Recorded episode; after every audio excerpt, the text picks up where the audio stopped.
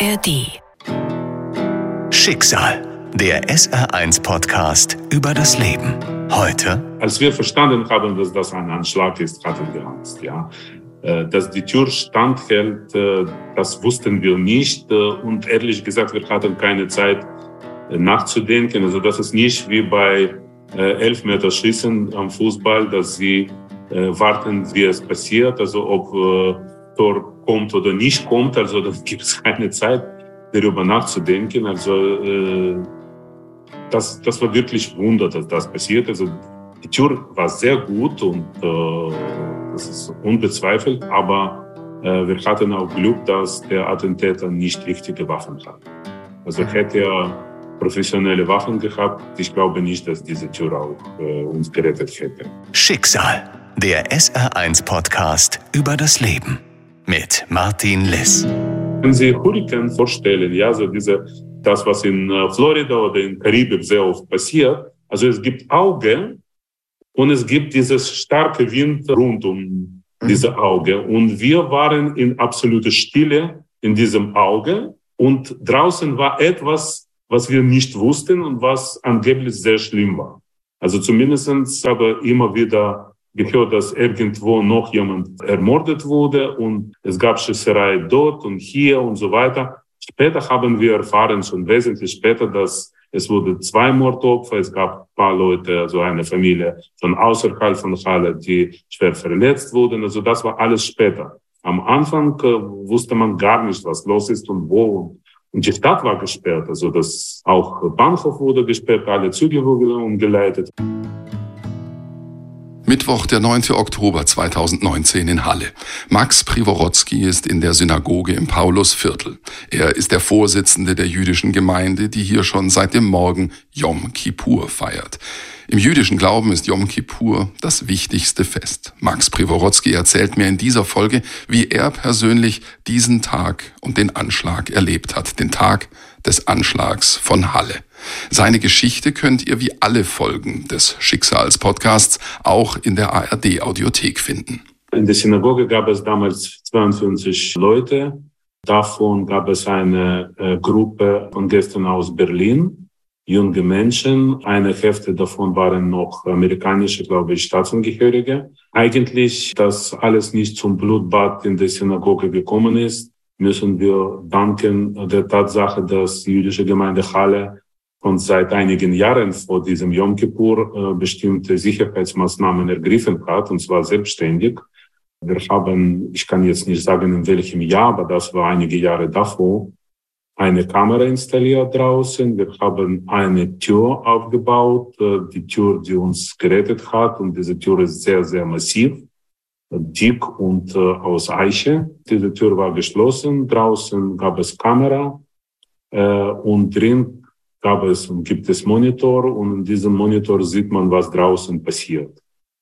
Ja, und es gab einen Sicherheitsmann, der saß vor Monitor und hat geschaut, was draußen ist. Und wenn ein Gemeindemitglied kommt, er weiß Bescheid, äh, dass er sollte einfach vor Kamera stehen und die Tür wird geöffnet. Wenn es ein Fremder kommt, dann wird die Tür nicht geöffnet. Das ist ganz einfach. Am Yom Kippur damals äh, hat dieser Sicherheitsmann mitgeteilt, also gerufen, dass draußen was los ist. Dass es scheint so, dass es gibt Schießerei oder sonst was in diese Richtung. Und er hat gebeten, dass ich zu ihm komme. Wir wussten nicht, ob das Mord ist oder einfach Schießerei, dass jemand verletzt möglich war. Man wusste auch nicht, ob das ein Mann oder eine Frau ist. Auch man wusste nicht, ob derjenige, der geschossen hat, gut oder böse ist weil das konnte auch sein. Also wir, wir mussten gar nicht, aber wir haben gesehen, was passiert ist. Und dann haben wir auch gesehen, dass dieser Mann hat versucht, auch diese Tür zu sprengen und hat was Richtung Synagoge als Gebäude geworfen. Das waren Granaten, Molotow-Cocktails. Später haben wir das erfahren. Also am Anfang haben wir das nicht gesehen. Wir haben auch gesehen, wie er mit ganzer Kraft gegen diese Tür getreten hat und hat versucht, diese Tür äh, mit physischer Kraft kaputt zu machen, aber die Tür stand alles Max Privorotsky und der Sicherheitsmann der Synagoge beobachten gemeinsam am Überwachungsmonitor, wie eine Person außerhalb der Synagoge eine Frau niederschießt und wie diese Person dann gewaltsam versucht, in die Synagoge einzudringen. Sofort, als äh, ich persönlich als ich gesehen habe, dass er beginnt zu schießen bzw. die Tür zu schlagen, das war klar, dass das, und zwar bewaffneter Anschlag, nicht einfach Anschlag, sondern bewaffneter Anschlag, und als ich das wirklich verstanden habe, dann habe ich sofort Telefon eingeschaltet, weil das war Yom Kippur, Telefon war aus. Jetzt erlaube ich mir nicht mehr, dass Telefon am Yom Kippur ausgeschaltet bleibt. Das ist immer an.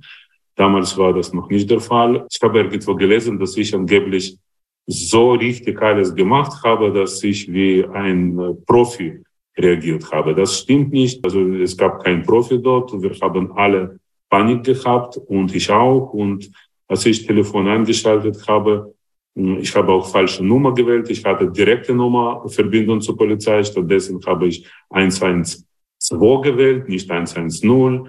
Ja, also das, das war wirklich zustande, nicht nur bei mir. Sowas hat man nicht äh, erwartet und wir hatten keine Erfahrung und wurden auch nicht irgendwie trainiert, äh, in solchen Situationen äh, sowas zu tun. Dann gab es richtige Panik, kurze Zeit, also das war schnell vorbei, weil es gab einige von uns, äh, ich auch, die haben uns konzentriert, was wir machen jetzt. Ja, und deswegen, wir haben nicht alles richtig gemacht. Später hat uns Polizei aufgeklärt, dass zum Beispiel, dass wir alle Senioren, ältere Menschen und Frauen nach oben geschickt haben. Wir haben oben eine Wohnung das war falsche Entscheidung angeblich. Also uns wurde gesagt, das sollte man nicht tun. Wir haben das getan. Aber wir haben trotzdem was getan, was für uns logisch erschienen ist. Als wir verstanden haben, dass das ein Anschlag ist, hatten wir Angst, ja. Dass die Tür standhält, äh, das wussten wir nicht. Und ehrlich gesagt, wir hatten keine Zeit äh, nachzudenken. Also das ist nicht wie bei elf Meter Schießen am Fußball, dass sie warten, wie, wie es passiert, also ob Tor kommt oder nicht kommt. Also dann gibt es keine Zeit, darüber nachzudenken. Also das war wirklich Wunder, dass das passiert. Also die Tür war sehr gut und das ist unbezweifelt, aber wir hatten auch Glück, dass der Attentäter nicht richtige Waffen hatte. Also mhm. hätte er professionelle Waffen gehabt. Ich glaube nicht, dass diese Tür auch uns gerettet hätte. Die Polizei ist inzwischen verständigt. Die Menschen in der Synagoge wissen nicht, was draußen vor sich geht. Sie wissen nur, es gibt eine Gefahr, von der sie nicht wissen, wie groß sie ist und vor der sie sich unbedingt schützen müssen. Der Zeitraum, bis die Polizei endlich eintrifft, erscheint ihnen wie eine ungeheure Ewigkeit. Wenn Sie jetzt Presse zurückverfolgen, dann gab es äh, ich glaube, von damaligen Innenminister des Landes Sachsen-Anhalt am nächsten Tag oder ja, am Donnerstag, das war am 10. Oktober, er hat schon Ergebnisse vorgestellt, dass in äh, sieben, glaube ich, Minuten war Polizei da. Nach unserer Kamera, also unsere Kamera hat weiter alles aufgenommen. Also das, was wir beobachtet haben, das war nicht sieben Minuten, sondern zehn Minuten. Aber das spielt keine Rolle. Äh, für uns, das war eine Ewigkeit. Ich habe ein Interview gelesen von einem junges Mädchen aus dieser Gruppe aus Berlin. Und dort wurde gesagt, dass es war 30 Minuten bis zur Polizei gekommen ist. Das stimmt nicht. Aber ich möchte nicht diese junge Frau jetzt irgendwie beschuldigen, dass die Polizei schlecht redet. Man hat kein Zeitgefühl in dieser Situation. Also man kann sagen, dass etwas dauert halbe Stunde, was zwei Minuten gedauert hat oder umgekehrt. Also das ist wirklich, also man befindet sich außer Zeitgefühl. Wir haben ältere Menschen nach oben geschickt, äh, dann wir haben spontan alles Mögliche, was frei stand in der Synagoge, also Stühle, Tische und so weiter, zu Türen gebracht. Wir haben im Gebäude drei Türen und diese drei Türen haben wir verbarrikadiert mit allen möglichen Gegenständen. Also wie gesagt, Stühle, Tische, weiß nicht, also Garderobe, also alles, was gab, wurde dorthin äh, geschleppt. Ja, das haben wir gemacht. Äh, ich glaube, jemand von uns hat diese Feuerlöscher von Wand genommen, weil Feuerlöscher ist relativ äh, schwer und hart. Und ja, man dachte, dass wenn der Täter kommen wird, dann kann man ihn schlagen mit diesem Feuerlöscher. das war alles so schnell und trotzdem so langsam, also das, das ist wirklich schwer. Ich kann auch nicht sagen, wer diese Befehle gegeben hat. Es war nicht so, dass ich als Offizier Befehle gegeben habe und Soldaten haben alles gemacht. Das ist nicht so. Das war wirklich spontane Entscheidung von einigen von uns, die mehr oder weniger schneller als andere zum normalen Zustand, wo man äh, denken kann, gekommen sind und wir haben dann gehandelt. Ja. Dazu gehört auch, dass Max Privorotsky eine wichtige und außergewöhnliche Entscheidung trifft. Er bittet den Kantor, den Gottesdienst weiterzuführen, allerdings ohne ihn selbst, denn er hält zu diesem Zeitpunkt die einzige Verbindung der Gemeinde zur Außenwelt. Das war einzige richtige Entscheidung, wie ich denke, weil ansonsten es wäre Panik weiter in der Synagoge und äh, wir dürfen nicht nach außen. Also das war absolut entschlossen. Keiner dürfte zu uns rein und das dauerte sehr lange. Und was sollte man am Yom Kippur tun? Also ich habe dann gesagt dem Kantor, dann mach weiter. Und Leute haben weitergemacht. Ich war allerdings nicht mehr dabei. Die also Polizei hat mir verboten, das Gebäude zu verlassen. Aber ich stand irgendwie mit einem Bein im Gebäude und mit anderem Bein im Hof, so dass ich nicht gestört habe beim Gottesdienst, aber war trotzdem irgendwie im Gebäude. Also das war so. Und mit Telefon und ich habe ununterbrochen mit jemandem besprochen. Ich habe Kontaktperson von der Polizei direkt angerufen. Er könnte mit mir nicht sprechen, weil die gesamte Polizei der Stadt war im Einsatz. Er hat mir gesagt, dass ich sollte warten, bis Polizei mir anrufen wird. Und jetzt kann er nicht sagen, er weiß nicht ganz genau, was los ist. Er weiß, dass etwas los ist. Er weiß, aber er kann mir jetzt nur eine Empfehlung geben. Wir bleiben in der Synagoge und äh, halten uns zusammen im Gebäude und gehen nicht nach Hause. Das ist alles, was ich von ihm bekommen habe. Und dann war lange Zeit keine Verbindung nach außen, was mir zumindest Polizei betrifft. Ja, die Polizei hat äh, so wie ich verstanden habe, äh, davon ausgegangen, genauso wie wir drin, dass äh, in der Stadt etwas los ist. Wir haben gedacht, dass etwas Vergleichbares wie in Paris beim großen Terroranschlag, dass gleichzeitig an mehreren Orten mehrere Terroranschläge stattfinden. Ich habe nicht nur Polizei angerufen, ich habe sofort auch Zentralrat der Juden informiert über den Vorfall. Dort gibt es auch etwas wie Sicherheit so dass ich auch am Yom Kippur diese Sicherheit erreicht habe.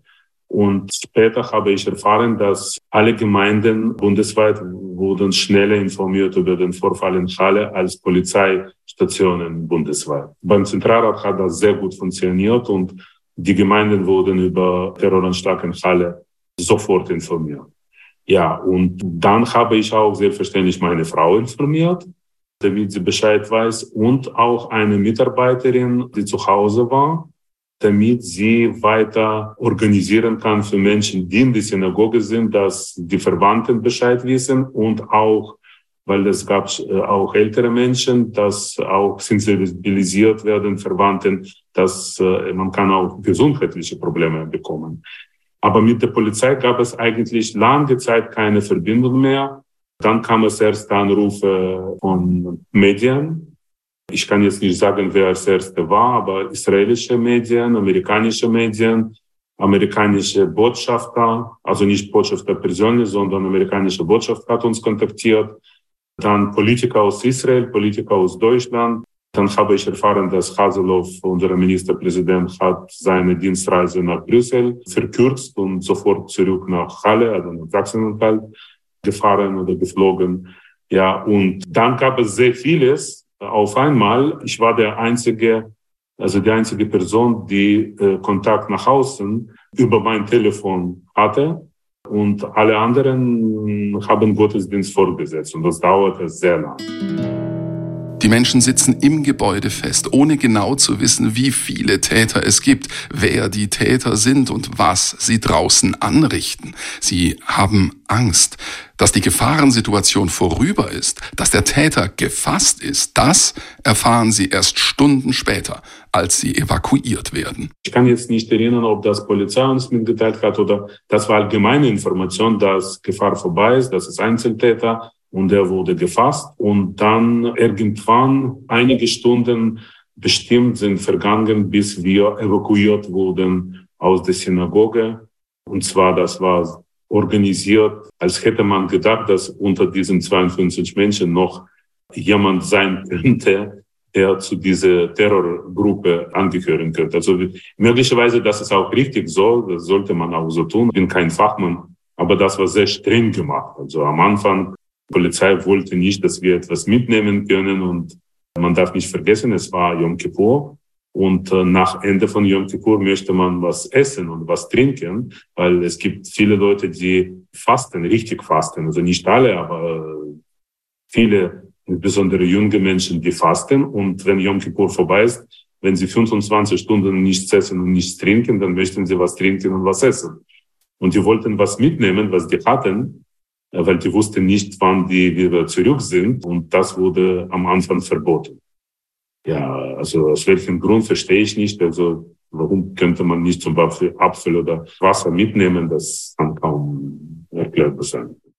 Erstmal wurden wir, wie gesagt, evakuiert. Also unsere Gruppe wurde geteilt. Die Mehrheit kam zum Elisabeth Krankenhaus in Halle und eine kleine Gruppe mit mir und mit Kantor zusammen. Wir kamen direkt zum Polizeipräsidium und äh, mit jedem von uns hat man gesprochen. Dann später habe ich erfahren, auch im Krankenhaus. Das dauerte. Und dann könnten wir gehen. Es regnete zu der Zeit. Wir hatten kein Geld mit, keine, also nichts. Und äh, Straßenbahnen gingen auch nicht. Also die Stadt war noch weiter, teilweise im Ausnahmezustand. Also wir beide mit unserem Kanto gingen von der Polizeidirektion zum Bahnhof. Das ist Gott sei Dank nicht so weit. Wir waren nicht vollständig nass. Ja. Und dort könnten wir Taxi nehmen. Ich hatte zufälligerweise bei mir eine Kreditkarte, mit der ich bezahlen könnte, diese Taxi. Und dann kamen wir zurück zur Synagoge, wo mein Auto stand äh, noch vor um Yom Kippur. Ich bin gekommen mit dem Auto dort geparkt und nach Yom Kippur wollte ich weiterfahren. Also das Auto stand dort und äh, Yom Kippur inzwischen war fast zu Ende. Wir haben noch gewartet, weil unsere Kante ist sehr religiöse Mensch. Also wenn Polizei ihn evakuiert, hat er keine andere Chance, aber freiwillig würde er nicht fahren. so. Und dann, ich habe ihn gebracht zum Hotel, aber er hat mir gesagt, er fährt gleich nach Berlin. Ich selber dann wollte nach Hause fahren, das war schon Abend. Ich wollte erst meine Tochter besuchen. Ich habe meine Tochter angerufen, habe gesagt, dass ich keine Kraft habe, jetzt hochzugehen. Also sie ging nach unten, saß im Auto mit mir und hat geweint. Also dann habe ich erstmal kapiert, dass etwas los war, weil ich war ganze Zeit mit äh, viel Energie. Ich habe immer was getan und habe, hatte keine Zeit zu überlegen, was los ist. Und dann endlich ging ich nach Hause und hab, habe auch meine Frau umarmt. Für Max Preworodzki könnte dieser lange Tag jetzt endlich zu Ende sein. Er könnte wenigstens versuchen, sich auszuruhen. Aber er weiß, dass der Ministerpräsident des Landes auf dem Weg ist nach Halle, um ihn zu treffen. Und dann haben so vereinbart, dass wir uns äh, in einer noch geöffneten Gaststätte äh, treffen, äh, was wir auch gemacht haben. Und bis heute bin ich sehr dankbar an Herrn Haseloff. Ich weiß, dass ich könnte schon schlafen gehen, theoretisch, anstatt äh, mit ihm am späten Abend zu sprechen. Aber das war ganz wichtig. Also das war ganz wichtig. Und danach habe ich sehr viele Politiker erlebt. Sehr viele. Bei uns war Maas, Steinmeier, weiß ich nicht, also Präsident äh, von World Jewish Congress. Äh, also sehr viele Leute waren. Auch jetzige Bundeskanzler kam später. Damals war er noch Finanzminister. Also es gab sehr viele Besucher bei uns und langsam habe ich gelernt, wie man einen Politiker, der als Mensch kommt, von einem Politiker, der eine Verpflichtung erfüllt, zu unterscheiden. Und ich muss sagen, dass Haseloff war definitiv als Mensch da. Also wir haben mit ihm noch viele Male gesprochen und viele Projekte, was jüdisches Leben in Sachsen-Anhalt betrifft, aufgebaut zusammen. Und ich bin absolut Fan von ihm. Also er, er hat sich gezeigt wirklich wie ein Mensch mit großem Herz. Unabhängig davon, dass er Ministerpräsident ist. Max Privorotsky wird in den Monaten und Jahren danach noch sehr oft über diesen Tag sprechen müssen, vor allem mit Menschen aus Politik und Medien. Auch das ist ein Stück Verarbeitung. Was ihm aber vor allem hilft, ist die psychologische Begleitung. Also ich wurde dann äh, von einem äh, Psychologen begleitet, äh, relativ lange Zeit. Ich hatte regelmäßig, also einmal in der Woche. Dann wegen Corona, das war meistens online, solche Stunden, also 45 Minuten, habe ich mit Psychologen gesprochen. Also das war professionelle Hilfe und das war immer sehr diskret ja, jeder kann über sich sprechen, über andere nicht, aber ich kann über mich sagen, dass das hat mir auch wahrscheinlich geholfen. Für Max Preworodzki und seine Gemeinde geht es aber nicht nur um diesen einen Tag, um den Anschlag von Halle. Es geht um ein Leben mit einer Bedrohung. Es geht um rechtsextreme und antidemokratische Stimmungen und Strömungen, die Diskriminierungen und Gewalttaten motivieren.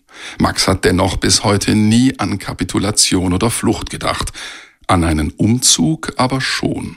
Allerdings, wenn man überlegt, wie kompliziert das alles ist, also das ist nicht so, dass ich jetzt äh, Ticket kaufe und fliege, ja, oder mit dem Zug fahre oder mit dem Auto. Das ist alles nicht so einfach. Es gibt familiäre Verbindungen. Ich kann nicht alleine gehen. Also ich habe Kinder und diese Kinder sind da, die sind hier absolut integriert. Ja, und ob die meine, sagen wir, Wille zu gehen mittragen oder verstehen, dass es, das muss man klären, bevor man solche Entscheidungen trifft. Und meine Frau auch, die arbeitet hier, das war seit dem ersten Tag, als sie gekommen ist. Und das ist alles nicht so einfach. Das ist Punkt Nummer eins. Punkt Nummer zwei, vor dem Anschlag war ich sehr pessimistisch. Vor dem Anschlag. Äh, das hatte allerdings mit dem Anschlag wenig zu tun.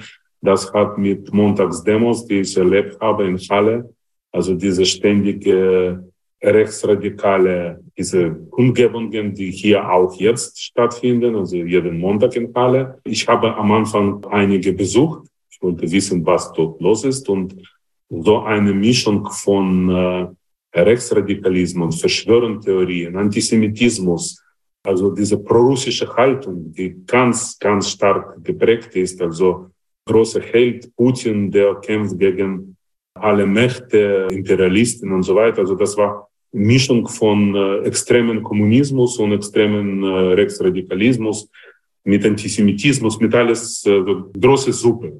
Ja, und das hat mich wirklich gestört. Also das hat mich gestört und äh, also es war sehr pessimistisch. Nach dem Anschlag ich muss sagen, dass diese Welle von Solidarität, die wir erfahren haben, und die war gigantisch. Und das war, ich habe schon Ihnen gesagt, es verschiedene Politiker gibt es solche Politiker und solche Politiker, ja. Und hier ist das Gleiche. Also ich habe gesehen, viele Leute, die uns unterstützt haben, nicht weil das war Aufgabe, uns zu unterstützen. Ich habe Erfahrung aus der, aus meiner Heimat, Sowjetunion, Dort gab es immer organisierte Demonstrationen, also gegen was oder für etwas, ja. Aber das war organisiert, du hattest Angst, nicht zu kommen, weil dann bekommst du Ärger, ja. Hier gab es keinen Ärger, also niemand hat jemandem gezwungen, zur Synagoge zu gehen am ersten Freitag nach dem Anschlag und es waren 2000 Leute. Keine von denen war gezwungen. Okay, Ministerpräsident ist gekommen, Innenminister ist gekommen, noch Leute sind gekommen, Politiker. Das ist andere Frage. Aber ganz normale Chalense oder auch nicht Chalense, diejenigen, die zufälligerweise in Halle gewesen sind, sind auch gekommen. Also das war absolut kein Muss für diese Menschen. Und die standen draußen. Also Synagoge könnte nicht 2000 Menschen empfangen. Die standen stundenweise draußen mit Kerzen und die haben irgendwie wie eine Kette gemacht rund um Synagoge, um symbolisch uns zu schützen. Das war wirklich etwas, ja. Und das hat mir gezeigt, dass äh, normale Menschen sind hier absolut in Mehrheit. Und ich werde mehr optimistisch geworden. 2000 Menschen spontan mit Kerzen vor der Synagoge. Menschen, die symbolisch die Synagoge beschützen. Für Max Privorotsky und seine Gemeinde ist das etwas ganz Großes. Eine Welle von Solidarität stärkt die Jüdinnen und Juden in Halle nach dem Anschlag. Diese Solidarität verändert etwas.